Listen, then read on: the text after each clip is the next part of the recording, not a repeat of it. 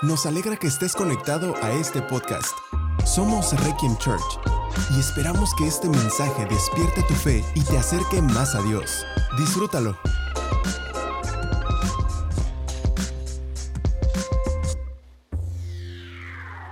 Hoy vamos a leer el capítulo 27, el verso 1, y que Dios, que Dios nos hable.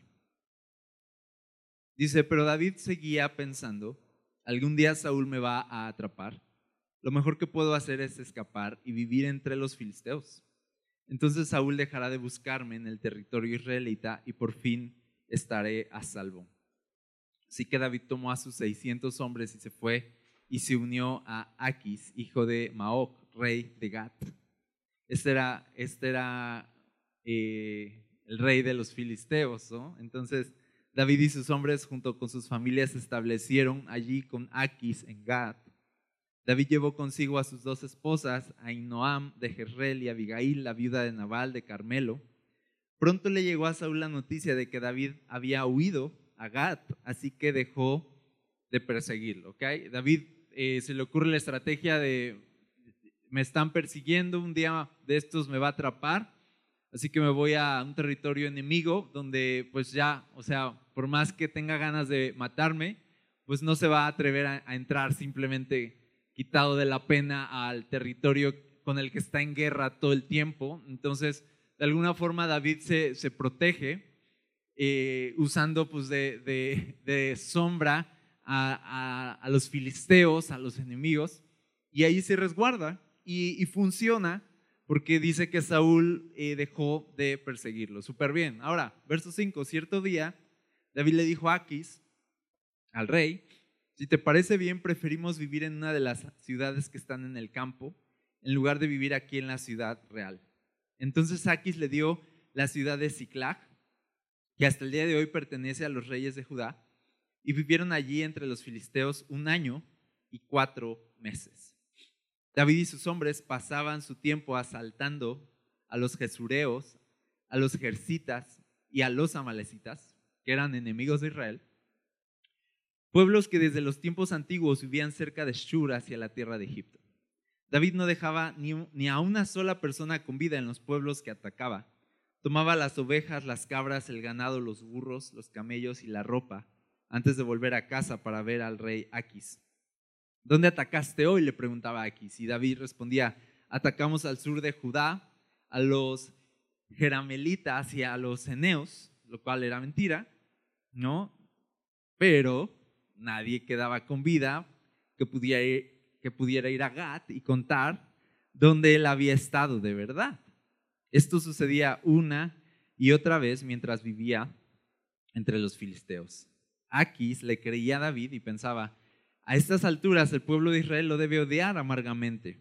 Ahora tendrá que quedarse aquí y servirme para siempre. O sea, David le estaba haciendo creer al rey de los filisteos le estaba haciendo creer a Aquis que, que él estaba de su lado y le estaba haciendo creer que él estaba luchando contra sus enemigos, cuando David estaba luchando contra los enemigos de Israel y estaba, mientras estaba cautivo como extranjero en esta tierra, estaba ganando territorio para, para Judá, para Israel, estaba por fin deshaciéndose de estos adversarios que habían estado pues moliendo ahí a Israel. Y entonces David, mientras está eh, como en persecución y mientras está escondiendo, no está sin hacer nada, sino que está ganando terrenos, está conquistando, está haciendo lo suyo, está construyéndose un futuro, porque todavía no es rey, pero ya está conquistando como eh, previamente territorios que sabe que, que va a tener que conquistar cuando sea rey. Así que David no se quedó de brazos cruzados, y empezó a atacar a estos territorios enemigos. Y qué padre que diga aquí que todavía el, el, rey de los filisteos le concede una de las tierras para vivir y que dice aquí, hasta el día de hoy, en el verso 6, dice, hasta el día de hoy pertenece esta ciudad que le dio Aquís, esta ciudad pertenece a los reyes de Judá. Se la afianzaron, ¿ok?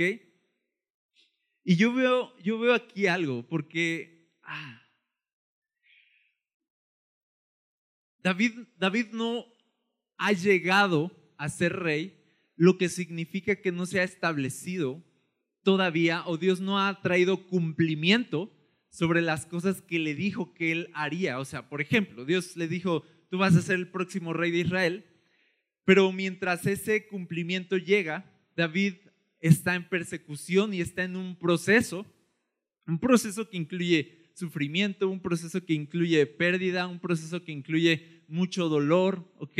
Se ha separado de, de, de, sus, de su ciudad natal, de su país, está en tierra extraña, o sea, no, no la está viviendo bien y ni siquiera está establecido y está viviendo un tiempo de todavía no, ¿ok? Está David en el todavía no, David. Ok, yo te he dicho estas cosas, yo quiero hacer estas cosas contigo, tú vas a llegar a ser grande, pero todavía no. Y mientras David está en el todavía no, ya tuvo muchas oportunidades para, de alguna forma, tirar la toalla y decir, ¿qué es esto? Tú, tú me prometiste algo y no lo has cumplido. Y, y le han pasado tantas cosas difíciles a David que cualquiera, a lo mejor sin el carácter de Cristo y sin el Espíritu Santo, cualquiera ya habría renunciado, cualquiera ya le habría dado la espalda a Dios o negado su nombre, cualquiera ya, ya se habría amargado, ¿no? Y estaría victimizándose por la vida y explicándole a todo mundo por qué terminó como terminó y echándole la culpa a Saúl, echándole la culpa a Dios, echándole la culpa a todos y echándole la culpa a la vida porque lo trató mal. Y David ya, ya para estas alturas tendría que ser esta persona víctima de la vida. O sea, yo, yo fácil abro un grupo para víctimas de la vida y, David lo pongo a dirigirlo. No, porque le, ha ido súper mal. Y es el mejor candidato para ser, para ser esta, esta persona que se está lamiendo las heridas y se está quejando y está atorado y está quebrantado y ya no hay más propósito de Dios en él. Ahora, sin embargo, no, David es otro rollo. Algo hay en David, que es el Espíritu Santo, que no lo deja. O sea que a pesar de que ahorita está en tierra extraña, tú podrías decir, eh, otra historia se contaría como, entonces David, porque son cosas que pasaban en la Biblia, entonces David se dejó llevar por los dioses de los filisteos y empezó a hacer las prácticas de ellos y, se inclinó su corazón hacia, ¿sí o no? Eso pasaba todo el tiempo en el pueblo de Israel, tantito estaban en un proceso de Dios para llegar al cumplimiento, pero en el todavía no. Israel se desviaba, caía, eh, se dejaban influenciar por otras cosas, se distraían, abandonaban su propósito y empezaban a vivir vidas vanas, sin sentido, en pecado, alejados de Dios. David era el candidato perfecto para estar en el todavía no y echar a perderlo todo. Y no hacer nada en el todavía no. Escúchame esto. Estar en un proceso no es una justificación para no hacer nada. Estar en un proceso no es una justificación para abandonar tu proceso. Escucha esto, estar sufriendo no es un pretexto para tirarse a la cama y no hacer nada. Estar sufriendo, estar sufriendo injusticias o pérdidas o cosas difíciles a tu alrededor no es el pretexto para después poder venir con una excusa, decirle a Dios, es que no pude hacer nada porque me fue muy mal en la vida y las cosas no me salían. No, estar en el todavía no, no es un, pretexto para abandonar tu propósito, porque estar en el proceso al cumplimiento de Dios, estás llamado a quedarte en el proceso y el proceso en sí ya es el propósito de Dios. Ya sé, no siempre se siente que en la vida ya estás establecido. A veces tenemos como metas ahí, como diciendo así de, ya que acabe mi carrera, ya que me case, ya que se logre esto, ya que se desatore aquella situación, ya que se casen mis hijos y se vayan, entonces, ¿no? Es como que nos establecemos, David podría haber dicho, ahí están estas ciudades, enemigos de Israel, que ya que sea rey y se haya cumplido el propósito de Dios por fin, ya voy y hago algo al respecto. Pero ahorita que no soy rey, a mí qué me importa. David pudo haber dicho eso. Ahorita tengo otra situación, o sea, apenas si puedo con las cargas que tengo, como para ponerme a servir a Dios. Se parece a lo que le decía la gente a Jesús cuando Jesús los llamaba, sígueme, y decían, deja primero, es que, que me case, deja primero que entierre a mi padre, deja primero que pegue mi negocio, es que tengo terrenos, es que tengo asuntos que atender, déjame finiquitar aquí porque apenas si yo puedo con estas cosas, pero ya que se cierren estos ciclos en mi vida, ahora sí te voy a servir. Y entonces a veces estamos poniendo de pretextos ciclos que no han cerrado, como si eso fuera el pretexto para no hacer nada y Dios dijera, no, tú hay sentado, tú no hagas nada.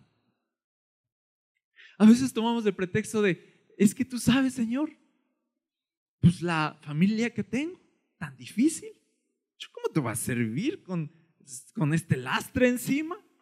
Tú sabes cómo son mis papás o tú sabes cómo es mi esposo o mi esposa, no se puede.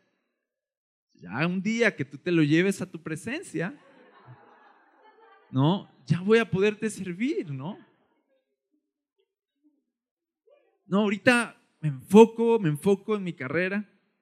Y ya que acabe mi carrera, ya vemos qué onda con el propósito que tú tienes para mí. Y a veces estamos pensando así. Primero yo primero el cumplimiento, primero que se cierre el ciclo, primero que se muera Saúl, primero que pasen todas estas cosas y entonces ya me pongo a ver qué sigue, pero mientras tanto voy a estar en el ocio, voy a estar sin hacer nada y esa es la trampa, que a veces nuestros procesos nos hacen caer en ocio, en una ausencia de propósito, porque estamos esperando a que haya cumplimiento para entonces hacer algo. Yo te voy a decir algo. Si tú estás esperando que algo se dé para entonces servir a Dios o ya rendirte a Él por fin, nunca te vas a rendir a Él. Si tú estás poniendo como pretexto o como excusa una situación difícil en tu vida, es que a mí me pasó esto muy difícil. Yo no sirvo para esto y aquello y lo que Dios quiere para mí. Si tú pones de excusa eso, nunca vas a llegar al cumplimiento de Dios. Dios mira eso en tu corazón. A veces el proceso va a probar tu corazón. Y mucha gente se queda atorada en el proceso. Y dice, ya nunca Dios cumplió lo que ya nunca se llevaron a cabo las cosas que Dios puso en mi corazón. ¿Por qué? Porque me atoré en el proceso. Caí en las trampas, caí en el ocio, caí en el pecado, me desenfoqué, entré en una inestabilidad emocional, dejé de ver la visión que Dios me había dado, me, desvié, empecé a tomar malas decisiones o simplemente me quedé de brazos cruzados ah, esperando que Dios cumpliera las cosas y, y, no me moví, pero ese, ese no es lo que nos enseña la Biblia y no es lo que nos enseña David. David dijo, mientras Dios cumple lo que dijo que va a cumplir, yo me voy a mover y yo voy a vivir una vida de propósito. Tú quieres vivir una vida de propósito, ten cuidado con el ocio. Ten cuidado con las excusas. Ve, David expandió el territorio de Israel sin ser rey. Lo expandió sin ser rey y siendo perseguido por su propio pueblo, todo el pueblo que lo quería destruir, él les, estaba ganando terreno. Eso, eso es lo que hace Dios. Así que, fíjate, no debemos de dejar que las circunstancias adversas detengan el propósito de Dios en nuestra vida. Al contrario, tú vas a encontrar que es en las circunstancias adversas donde Dios tiene un propósito. ¿Ok? Por ejemplo, si, si pasa algo súper difícil en tu vida, no es un motivo para renunciar y mirar atrás y decir, ups, no era por aquí. No, es un motivo para buscar a Dios, para orar, para pedir su ayuda y entonces ver a Dios moverse. No es un motivo para desanimarse, es un motivo para levantarse. En medio de la adversidad hay propósito. En medio de el todavía no, hay propósito de todas formas. Tu proceso a llegar a lo que Dios quiere de ti es ya tu propósito. ¿Ok? Estás vivo, estás respirando, estás viviendo la posibilidad de vivir con propósito en los planes de Dios o renunciar a ellos y no hacer nada. Pero en esta vida no hay como los que están en pausa. Así de, ¿y esos qué, Señor? No son los que yo tengo en pausa. Los que no estoy haciendo nada con ellos ahorita, los que no importa. Los que pueden ir a hacer lo que quieran, no importa. No hay los que están en pausa están en proceso, todos. Y en tu proceso siempre va a haber propósito. ¿Ok? Ahí está cita en el Salmo 23 que todos conocemos, en el verso 5, que dice, es David mismo, y dice, ¿me preparas un banquete? ¿Sabes esa, no? ¿O te lo sabes? ¿Aderezas mesa delante de mí? En presencia de mis angustiadores. Esta versión dice, Salmo 23.5, me preparas un banquete en presencia de mis enemigos. Ese es Dios. Que, que en la adversidad y en el proceso, Él quiere deleitarse en ti. Él quiere relacionarse contigo. Él quiere darte su presencia, preparar un banquete en medio de la adversidad, en medio de tus enemigos. Dios no, necesita quitar a tus enemigos para derramar su bendición. Dios ya puede empezar a preparar un banquete para que tú te deleites, aun cuando tienes enemigos en tu vida y hay adversidades en tu vida. ¿Te das cuenta? Así que no. El proceso tiene propósito. En el proceso Dios se quiere encontrar contigo, Dios quiere enamorar, enamorarte, Dios quiere que lo conozcas más en el proceso. El proceso no es para tu muerte, sino para tu crecimiento. Y yo veo a David que encontró esto, encontró que aún en presencia de sus enemigos, Dios estaba bendiciéndolo. Aún en presencia de sus enemigos, Dios estaba cumpliendo un propósito en, en su vida. Amén. Ok. Entonces, no te detengas, fíjate. Si Dios te dijo, no sé, por decir algo, tú vas a predicar la palabra, no sé, a lo mejor Dios te ha hecho sentir, un día vas a predicar la palabra. Ok, no esperes a ser rey para predicar la palabra. Aunque todavía no estás en donde Dios ha destinado que estés, empieza a hacerlo, ¿sabes? Porque aunque estés en el proceso, ya puedes vivir tu propósito. Si Dios te dijo, vas a predicar la palabra, no esperes a que te den un micrófono. No, cuando me den un micrófono, mientras yo voy a andar distraído, viendo, no, entonces no vas a llegar a ningún lado. No esperes hasta decir, no, hasta que pues me junten aquí gente, ¿no? Mínimo 100. No, si no, pues no, o sea, cuando Dios cumpla lo que me ha dicho. No, no, no. En medio del proceso encuentra propósito. Dios te dijo que lo vas a servir, pues entonces prepárate, pues empieza a leer tu Biblia, empieza a estudiar, empieza a orar, empieza a compartirle a otros, en, persona a persona, hablarle a otros de quién es Jesús. Así en chiquito. ¿Sí? No, no esperes a ser rey. Ah, cuando ya se cumpla, ya me pongo a hacer algo con mi vida. No. Empieza a hacer algo ya. Es la idea. encuentra propósito en el proceso. ¿Ok? Si Dios quiere hacerte rey, Él va a, él va probar primero tu fidelidad siendo siervo. ¿Ok? Pero si lo único que quieres es ser rey, entonces tú no sirves para ser rey.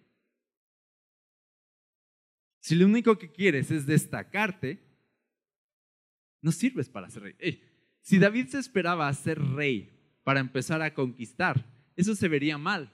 Porque si uno tiene la oportunidad de hacer lo bueno y no lo hace, es pecado. Se habría visto mal David de, yo podría ahorita conquistar, tengo la oportunidad, ¿ok? Pero no lo voy a hacer porque nadie se va a dar cuenta. No me van a recibir en Israel en un gran desfile de victoria. Va a ser algo privado, algo oculto, algo que nadie, nadie se va a enterar, nadie me va a aplaudir, no voy a salir en primera plana. ¿Ok? No, no voy a tener, obtener reconocimiento de este, estas cosas que, y estas conquistas, no me van a dar un premio. Entonces David pudo haber sido egoísta y decir, ya que sea rey y ya que se note las cosas intrépidas y valientes que estoy haciendo, ya cuando todos estén mirando, pues entonces lo hago. Mientras nadie está viendo, pues qué sentido tiene hacer lo que es correcto si nadie me lo va a reconocer y, eso no me, no me va a dar crédito ni aprobación delante de nadie. Entonces, si David hubiera hecho eso, habría sido malvado y Dios lo habría juzgado. Si tú tienes la oportunidad de hacer el bien en tu proceso, hazlo. Debemos ser libres de esta cuestión, de esta cosa malvada de querer ser los protagonistas. Debemos ser libres de nuestro deseo de protagonismo. A veces no hacemos el bien porque nadie nos está viendo.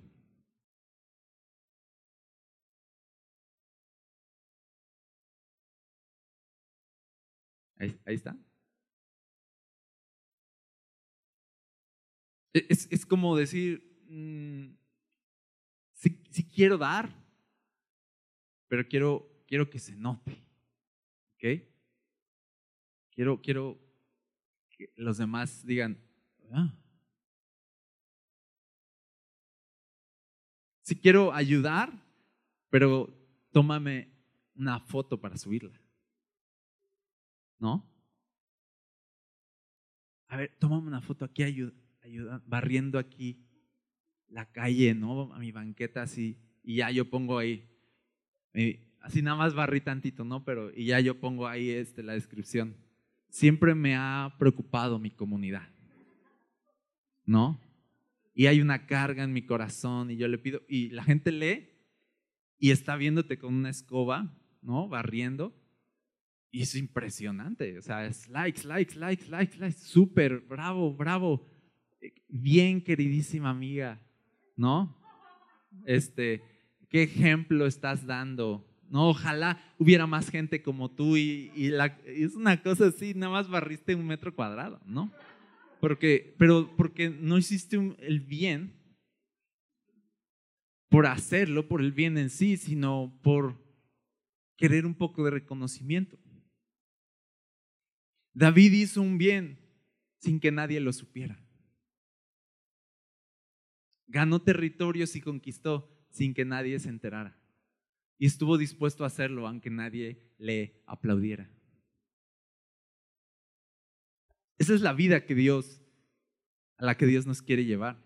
De esto habló Jesús en Mateo capítulo 6, vamos a verlo, Mateo capítulo 6, verso 5.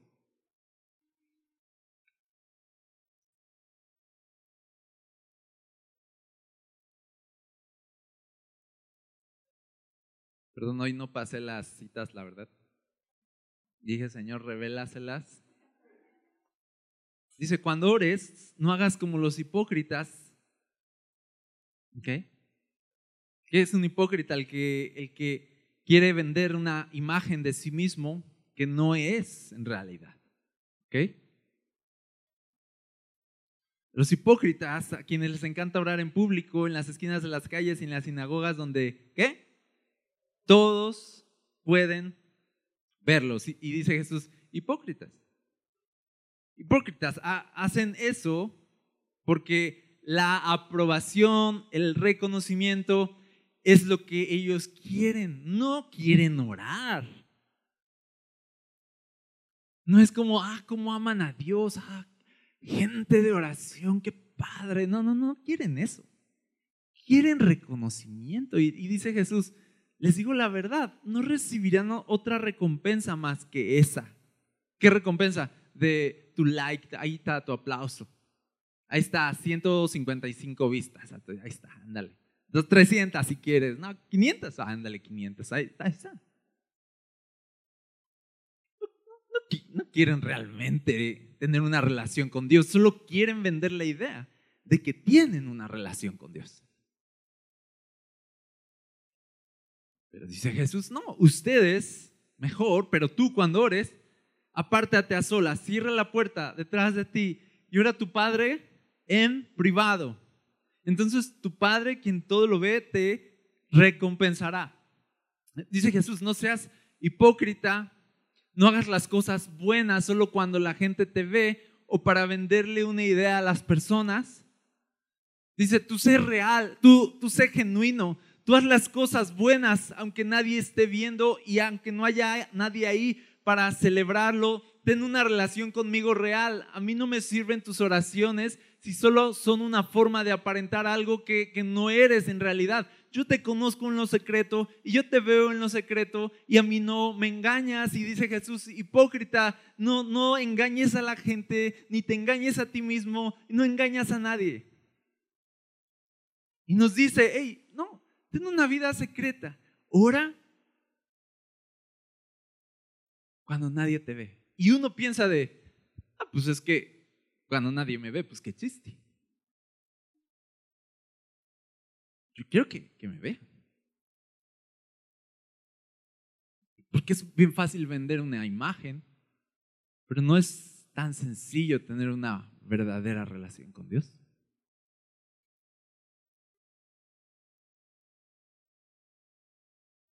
Dice, cierra la puerta porque pues, si tienes familia, entonces también puedes querer vender una imagen acá de, no, yo soy el... Ah, Dice, no, tú cierra. Nada de que, ahí viene, ahí viene, viene mi mamá, ahí viene, ahí viene.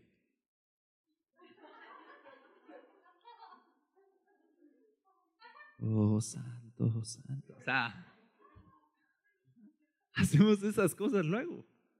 Como de, estoy en el celular, ¿no? Ahí viene, ahí viene alguien y ahí está la Biblia.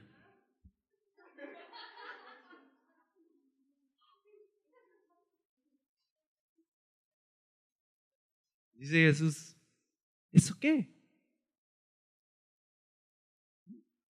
Nos esforzamos mucho por, por vender una idea. Y solo nos interesa hacer cosas buenas para quedar bien y para recibir aplausos. Eso es una vida falsa.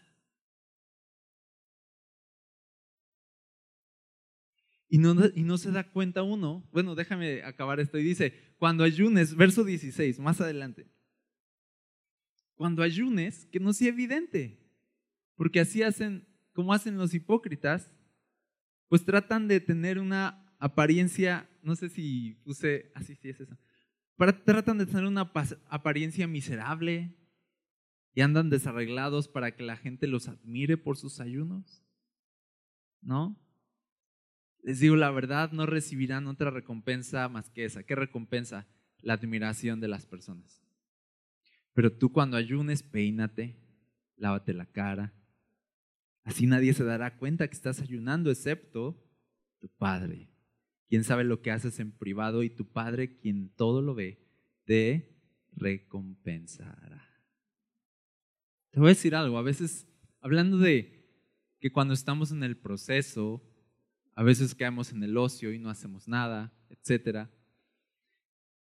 Y una de las trabas para no hacer nada de propósito en nuestra vida es este, que el ego muchas veces es el que no nos deja hacer lo correcto, porque fíjate, el ego solo hace lo correcto a cambio de reconocimiento.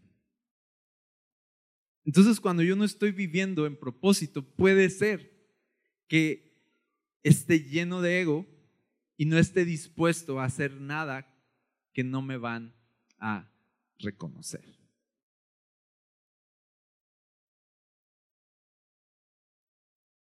Ah, yo quiero tocar aquí en la alabanza. No, me dicen todo el tiempo, todo el tiempo están duro y dale las personas. No es cierto, no es cierto. Ah, yo quiero tocar ahí en la alabanza, yo quiero cantar y así. Ok, no lo he hecho, pero a lo mejor un día. ¿Y, y tú cantas en privado? en tu cuarto y te metes ahí con Dios, lo adoras cuando nadie te ve, o solo quieres que te vean en una plataforma. ¿Sí o no? Por poner un ejemplo. Queremos la vida pública que nos da reconocimiento, queremos la vida pública que vende una idea de algo que no somos y no cuidamos la vida privada. ¿Qué es la vida secreta o la vida privada? Donde ahí se está, fíjate, ahí en, lo secreto es donde está Dios. Va a empezar, dice eso. Ahí en lo secreto es donde tu verdadero propósito va, va a surgir. Ahí en lo secreto es donde milagros van a ocurrir, donde cosas se van a mover. A menudo subestimamos el poder de la vida secreta. Subestimamos de lo, poderoso que puede ser orar ahí encerrados donde nadie nos ve y donde nadie nos aplaude. Subestimamos lo poderoso que puede ser hacer una oración genuina de todo corazón delante de Dios. Ahí en las cosas que nadie ve, es en esas cosas donde Dios se va a mover. Deja dejemos de preocuparnos por lo que piensa la gente. Dejemos de preocuparnos de vender una imagen y dice Jesús, ponte en serio ya. Ponte en serio conmigo y empieza a hacer las cosas que tú sabes que debes hacer. No dejes que tu ego te estorbe de no voy a hacer nada a, menos que obtenga un reconocimiento por eso.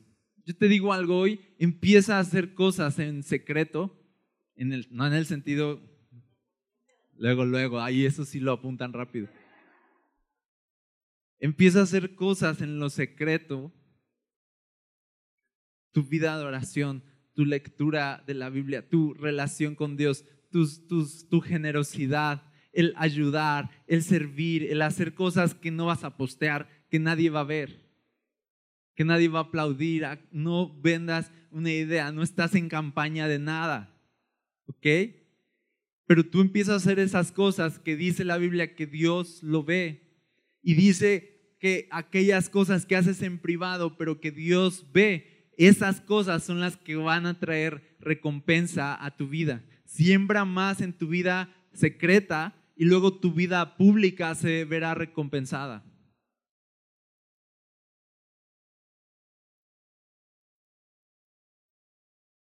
Tiene mucho más peso eso. Y lo estamos subestimando. Porque ya nos acostumbramos a los aplausos. Porque ya nos acomodamos en el reconocimiento humano tanto que ya no nos importa que nos reconozca Dios.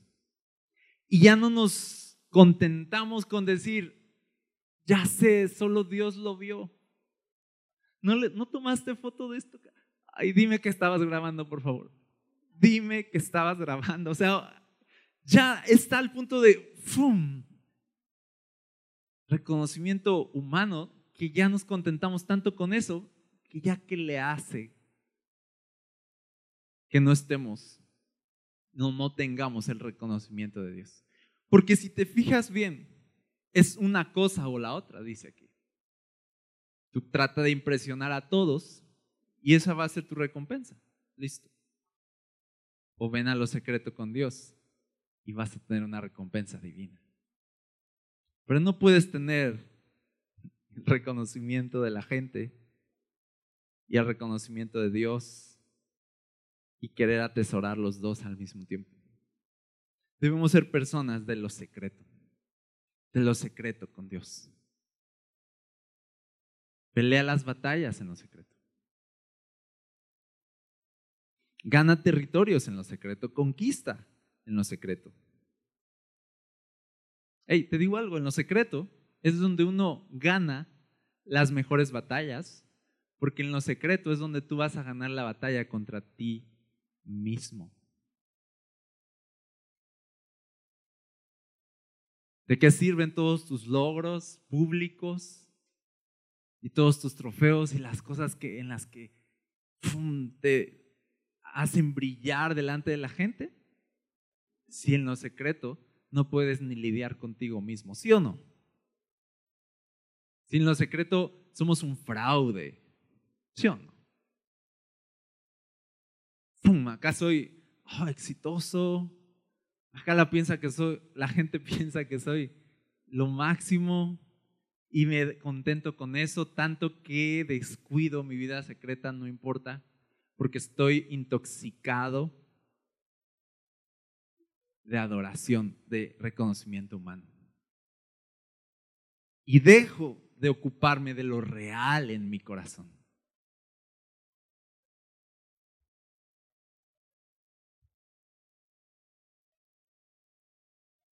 Hey, sí o no, a veces simplemente decimos, voy a postear ahorita algo porque necesito un poco de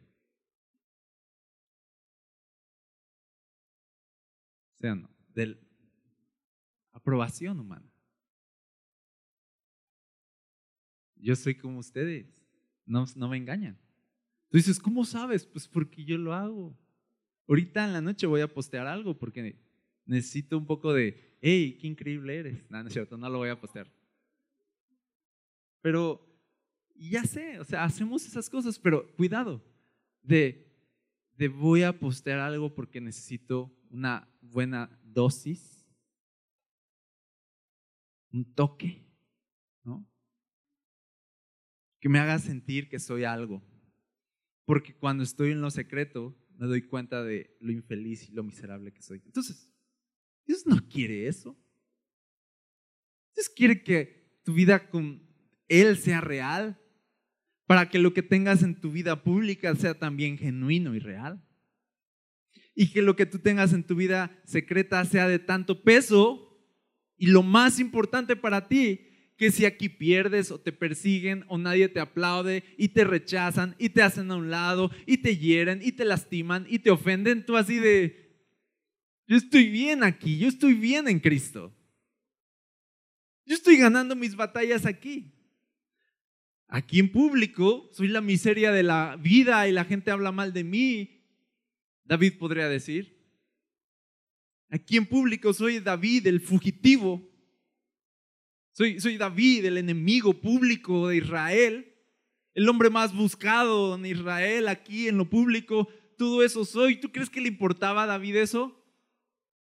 No dejó que el rechazo del mundo lo estorbara para seguir cumpliendo el propósito de Dios en lo secreto. Y aunque la gente piense lo que sea de mí, yo sé lo que piensa Dios de mí. Y eso me basta. Y aquí, aunque no me den trofeos y nunca nadie se entere de todo el sacrificio, de todo lo que yo he dado, de todo lo que yo he sembrado, ese, ese no es mi recompensa. Mi recompensa viene de Dios. Mucho mejor si nadie te reconoce porque entonces vas a estar en la posibilidad de recibir recompensas divinas. Esas son las recompensas que valen y esas son las recompensas que queremos.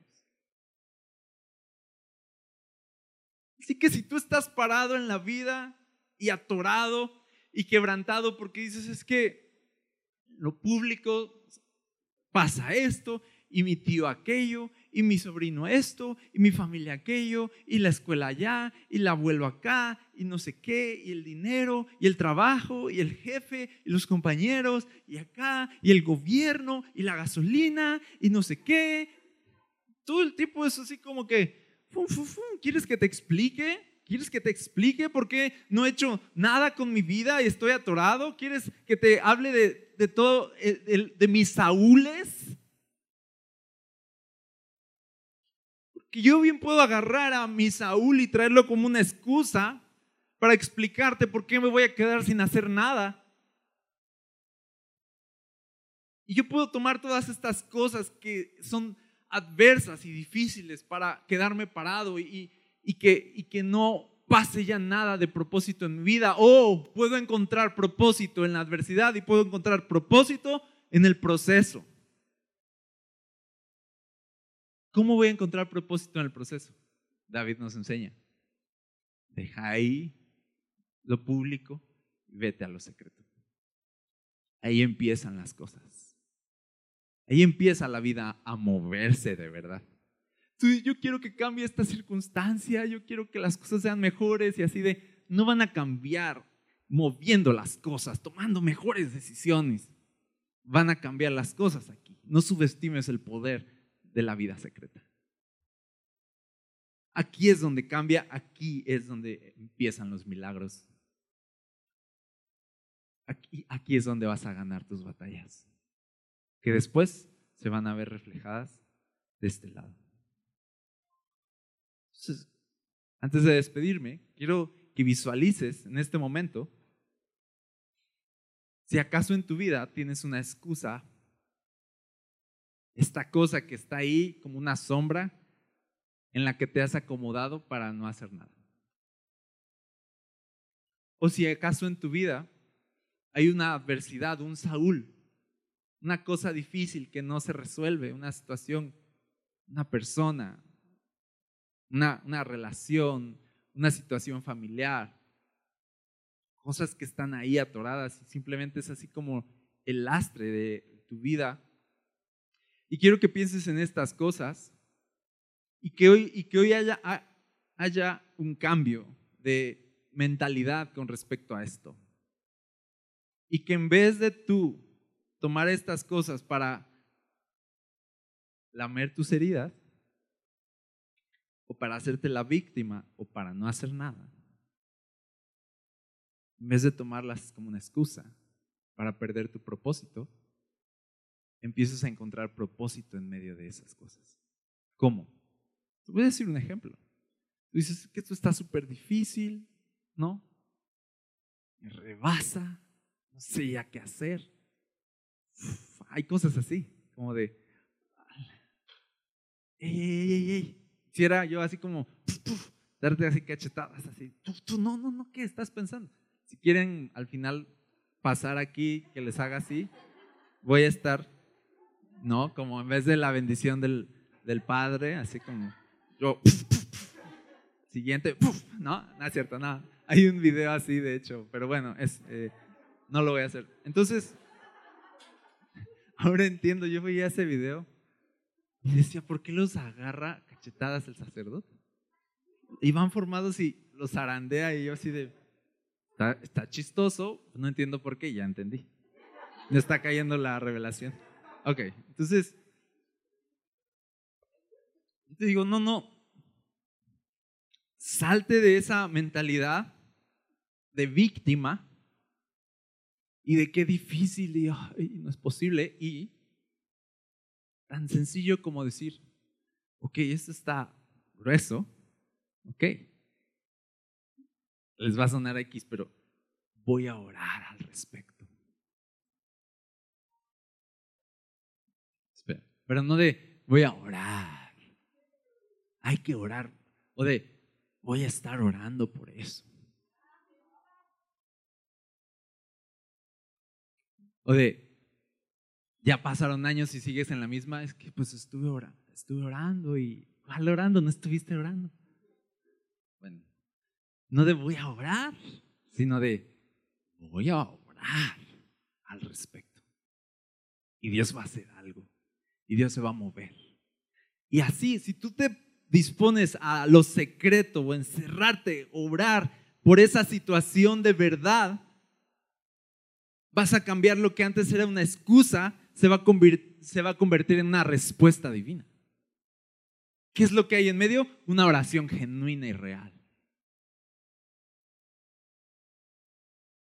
tú dices, voy a orar en serio por esta situación. Mira, el diablo, pues, ahí está, ¿no? Entonces, así como, cuando nos oye decir, ah, voy a estar orando, el diablo es así de, no le, no le apura.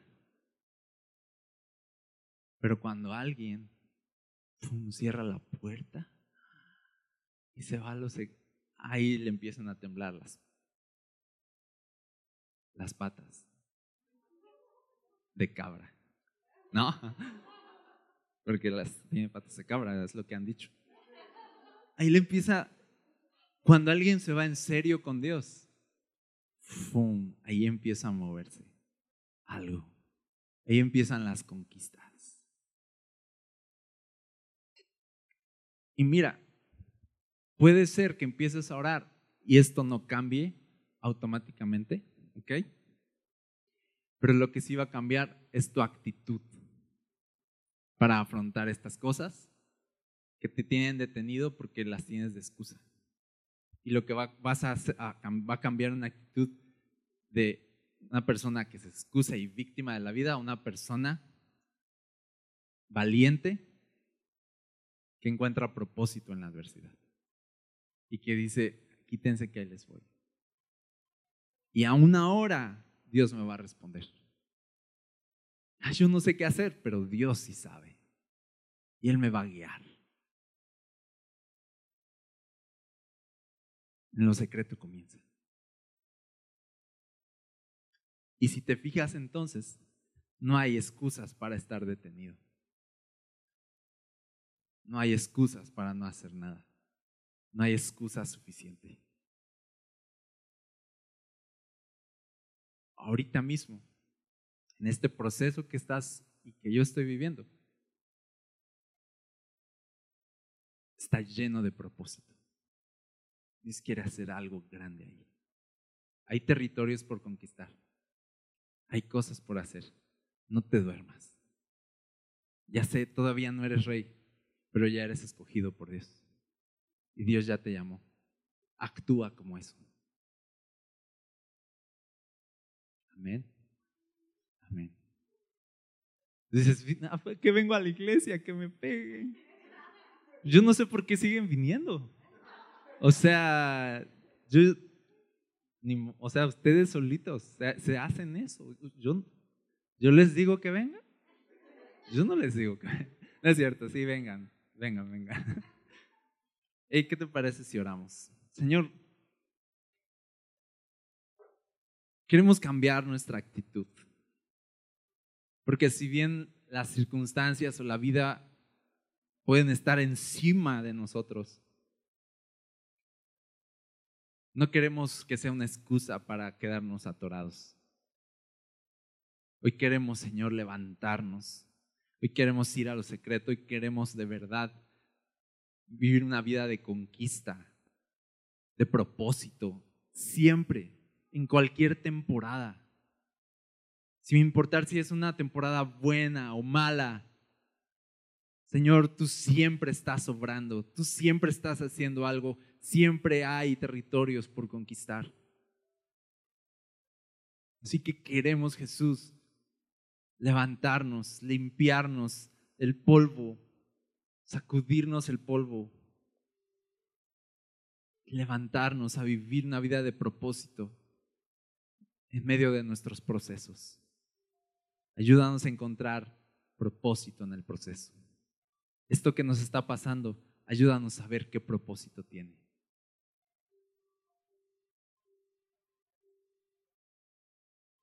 Señor, que nos pueda pasar de todo, pero que nunca nos pase que la vida nos detenga y nos postre y nos convirtamos en, en lastres en este mundo. No, Señor. Tú nos llamaste. Tú nos escogiste. Levántanos, Señor. Levanta una actitud de guerra en nosotros, una actitud de oración, una actitud de conquista en nuestro corazón.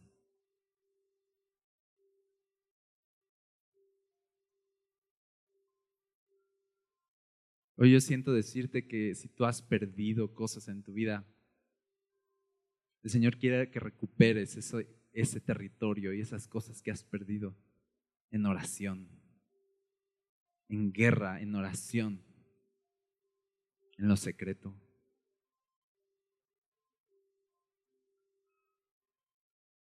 Levántate a conquistar lo que es tuyo, lo que Dios te ha dado en oración. Haz guerra en oración. No subestimes el poder de la oración en lo secreto.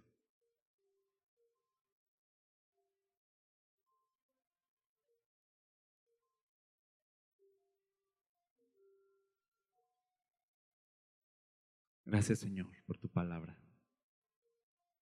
Y todo te lo pedimos en el nombre de Jesús. Amén.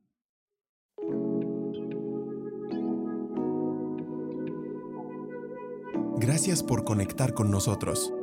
Si deseas más contenido como este, encuéntranos como Requiem Church en redes sociales o visita nuestro sitio web requiem.church. Oramos para que en donde quiera que estés, Dios siga trayendo ánimo y esperanza a tu corazón. Dios te bendiga.